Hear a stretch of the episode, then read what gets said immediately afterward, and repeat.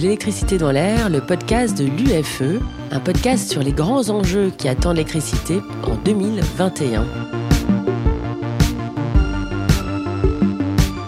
Et aujourd'hui, pour ce nouvel épisode, je suis avec Anthony Cellier, député du Gard et rapporteur de la loi Énergie et Climat, président du Conseil supérieur de l'énergie. Bonjour, monsieur le député. Bonjour, Julie. La crise écologique que nous traversons est d'une ampleur inédite. En ce début d'année 2021 et à environ un an de l'élection présidentielle, le projet de loi relatif à la lutte contre le dérèglement climatique et le renforcement de la résilience face à ses effets, appelé Climat et Résilience, est actuellement en discussion au Parlement. Il reprend des propositions des 150 citoyens et est présenté comme l'un des textes phares du quinquennat. Quel est votre regard sur ce texte?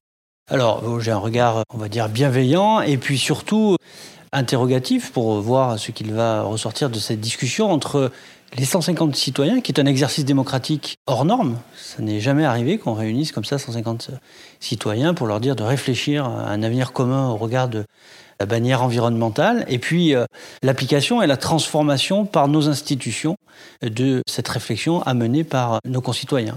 Vous avez porté plusieurs amendements, est-ce que vous pouvez nous en parler? Est-ce que je peux faire un point quand même sur le sujet environnemental et les différentes mesures qu'on a prises en compte et qu'on a mis en avant lors de ce mandat? Parce que là, il y a effectivement un rendez-vous qui est euh, la loi climat et résilience. Mais si on fait un petit euh, retour en arrière euh, depuis les débuts de ce mandat, on a eu une loi sur les hydrocarbures pour mettre fin à l'exploration et l'exploitation, notamment des gaz de schiste, qui avait fait beaucoup débat d'ailleurs au sein de notre pays. On a mis en place une loi qui s'appelle la loi de mobilité où on a dit que en 2040, il n'y aurait plus de véhicules diesel ou essence. 2040, c'est dans moins de 20 ans, c'est-à-dire demain. Pour nos concitoyens, cette échelle de temps, elle peut paraître lointaine comme ça quand on en parle, mais pour nos concitoyens, ça bouleverse notre quotidien. Donc il y a ce paramètre à prendre en compte. Vous avez la loi énergie-climat dans laquelle on ferme des centrales à charbon, par exemple, où on fait une loi pluriannuelle sur l'énergie, un volet rénovation énergétique qui est important très ambitieux. Des projets de loi de finances consécutifs où on a mis fin à ce qu'on appelle les garanties export sur des énergies fossiles et toutes les infrastructures à énergie fossile. Et parallèlement, on a garanti les efforts de la France sur les marchés internationaux au bénéfice des énergies renouvelables. Un green budgeting ou un budget vert, comme on dit, très important de savoir que l'utilisation euh, de l'argent public, elle est regardée par le prisme de son impact environnemental. Tout ça, c'est des lois ou des projets de loi de finances consécutifs sur lesquels on a eu à travailler et qui sont pour moi de vraies avancées environnementales. Donc on peut regarder effectivement sous le prisme de la loi climat et résilience qui fait l'actualité, mais il ne faut pas oublier d'où on vient. Je pense que quand on parcourt un chemin, c'est toujours important de se retourner et de regarder d'où on vient. Et puis il y a le plan de relance, plus de 30 milliards dédiés à l'environnement et à l'écologie, avec un volet sur la rénovation énergétique, notamment des bâtiments publics qui étaient souvent oubliés, qui est un volet important, 7 milliards sur l'hydrogène. Donc des mesures, quels que soient les véhicules euh, législatifs utilisés ou les textes réglementaires employés, qui montrent qu'il y a des avancées environnementales importantes dans ce mandat. Moi, j'en suis très fier. Climat et résilience en est finalement la prolongation quelque part, à mon sens. Et alors, vous en avez parlé, mais elle a été adoptée euh, fin 2019, la fameuse loi énergie-climat. Vous étiez le rapporteur à l'Assemblée nationale et elle a permis de fixer des objectifs pour la politique climatique et énergétique française. Quelles ont été pour vous les grandes avancées de cette loi? Elles sont de deux ordres. Vous avez des horizons de temps. Neutralité carbone à l'horizon de 2050. Ça peut nous paraître très loin, je l'entends. Hein. Mais je vous donner un exemple. Moi, en 2050, mes enfants, ils ont 8 ans et 10 ans aujourd'hui. Donc en 2050, ils seront encore là, ils auront des enfants. Donc se projeter sur un horizon de temps comme ça, c'est pas neutre, si vous me permettez l'expression. Donc la neutralité carbone à l'horizon 2050, la diminution de 40% des énergies fossiles à l'horizon 2030, la fermeture des centrales à charbon, je vous en ai parlé tout à l'heure, mais fermer les quatre dernières centrales à charbon, ça peut paraître anecdotique pour certains. Mais pour les 1000 personnes qui y travaillent et qui ont passé 10 ans, 20 ans, 30 ans de leur vie avec cet outil, les entreprises sous-traitantes de ces centrales à charbon, qui elles aussi avaient euh, construit leur vie économique ou leur vie personnelle autour de ces sites industriels, c'est un bouleversement. Pour les territoires qui accueillent ces centrales à charbon, c'est un bouleversement. C'est un bouleversement économique, c'est un bouleversement social, c'est un bouleversement fiscal. Et donc, je voudrais bien qu'on fasse de temps en temps la distinction entre les ambitions incantatoires et la réalité pragmatique dans le quotidien de nos concitoyens, la résultante de ces discussions à l'Assemblée nationale ou dans des conventions euh, citoyennes, encore une fois, qui sont une très bonne chose, mais dont il faut mesurer l'impact dans le quotidien de nos concitoyens. C'est des véritables bouleversements. Il y a le bénéfice environnemental, mais il y a les externalités, j'allais dire négatives, mais les externalités, en tout cas, à ne pas mettre de côté sur la fiscalité, le social, l'économie, la vie d'un territoire qui pour souvent, je sais, je l'ai vécu dans mon territoire. Hein. Dans le Gard, donc Dans le Gard, voilà. Souvent été tourné vers des sites industriels. Il est de notre responsabilité de les accompagner dans cette transformation pour le bénéfice environnemental. Et puis dans la loi énergie-climat, je vous en parlerai des heures, hein, mais il y a quelque chose qui me tient particulièrement à cœur. En tant que parlementaire, ça parlera peut-être pas beaucoup à nos concitoyens, mais jusqu'à présent, il n'y avait pas un rendez-vous législatif régulier sur la thématique énergétique et la thématique carbone.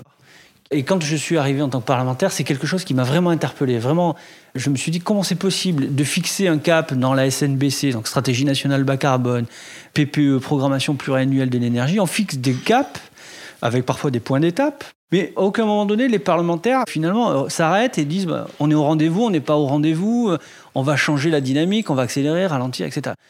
Et donc, du coup, on a introduit dans la loi énergie-climat un rendez-vous, une loi quinquennale. Tous les cinq ans, le Parlement, désormais, aura à être saisi sur ces enjeux énergétiques et climatiques. Ça ne change pas le quotidien de nos concitoyens, mais c'est une véritable avancée démocratique à mon sens. Alors, le secteur électrique s'est engagé fortement sur la décarbonation des derniers moyens de production carbonée, vous en avez parlé. Après le secteur électrique, quelle suite voyez-vous pour avancer sur les enjeux de décarbonation en France? Alors, fervent défenseur d'abord de la chance que nous avons en France de bénéficier d'une énergie électrique bas carbone. Le deuxième sujet pour moi, c'est la compétitivité des entreprises françaises. Et quand vous l'abordez, vous la regardez sous le prisme du carbone, les entreprises françaises ont d'ores et déjà un atout compétitif sous la bannière de leur empreinte carbone, on va dire ça comme ça. Je vais illustrer mon propos par un exemple.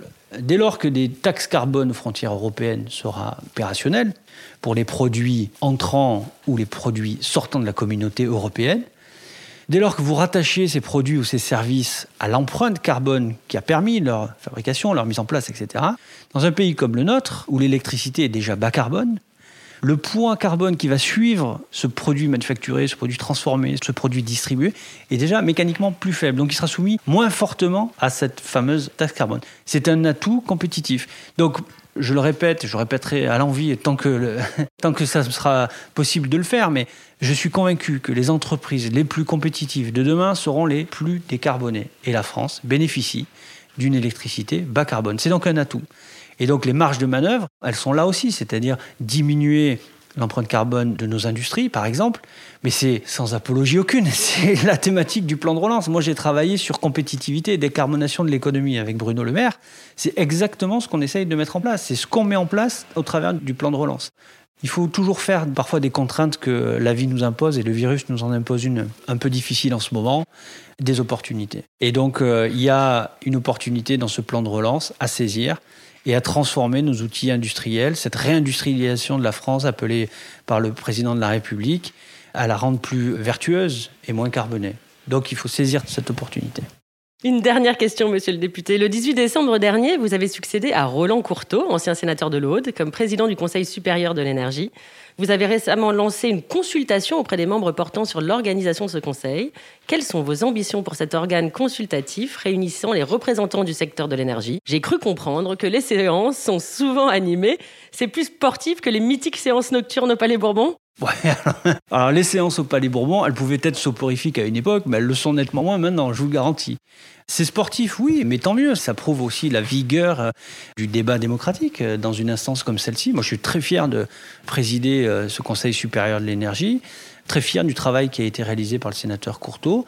Effectivement, j'ai souhaité impulser, modifier quelques méthodes de travail au sein de ce Conseil supérieur de l'énergie, peut-être sa représentativité aussi, rajouter des membres au Conseil supérieur de l'énergie, peut-être sous l'angle du climat justement et l'angle carbone ça peut être intéressant. Faire rentrer des acteurs qui aujourd'hui euh, y sont sans y être, euh, et donc leur trouver une place euh, plus officielle, on va dire ça, comme ça. Et puis sur la méthodologie de travail, puisque là vous mettiez en avant le fait qu'il y avait eu 90 amendements sur les discussions sur la cinquième période c'est beaucoup de temps de discussion. Donc encore une fois, moi je suis un peu le distributeur de prise de parole et aussi un peu le maître du temps parce qu'il arrive un moment où il faut qu'on s'arrête. Et donc il faut trouver le juste équilibre entre l'expression individuelle et le bénéfice collectif de faire en sorte que le texte aboutisse. Mais c'est une instance importante, pas très connue, mais ça fait partie des réflexions aussi que j'ai soumis, euh, entre autres, euh, à la ministre. Mais je pense que ce conseil mérite à être connu et ses avis à être publiés officiellement, publiquement. Euh, voilà, donc il y aura certainement un site internet sur la page du ministère de la Transition écologique dans lequel les avis seront émis, les sujets qui vont être abordés seront également mis sur le site internet. Mais après, les discussions propres à ce Conseil supérieur de l'énergie ne seront pas publiques parce qu'il n'y aurait pas de grand intérêt. Peut-être que ça pourrait même fausser le contenu des débats. Donc elles ne seront pas publiques euh, au moment où je vous parle. Et voilà, j'ai voulu faire les choses de manière très démocratique. Vous y tenez Ah oui, j'y tiens, j'y tiens vraiment beaucoup. Et donc, on a commencé par interroger les membres du CSE. Alors, poser la question, si on devait changer les choses, qu'est-ce qu'on changerait? Voilà. Et donc chacun est venu avec euh, ses hypothèses de travail. On les a concaténées, comme on dit. Merci beaucoup, monsieur le député. J'ai l'impression que c'est un sujet qui vous tient à cœur. Ah, merci, Julie. Bah oui, oui, ça me tient à cœur. C'est quatre années d'engagement, c'est pas fini. Donc merci à vous pour euh, cet entretien. Au revoir. Au revoir. Et à très vite pour de nouveaux sujets sur l'électricité.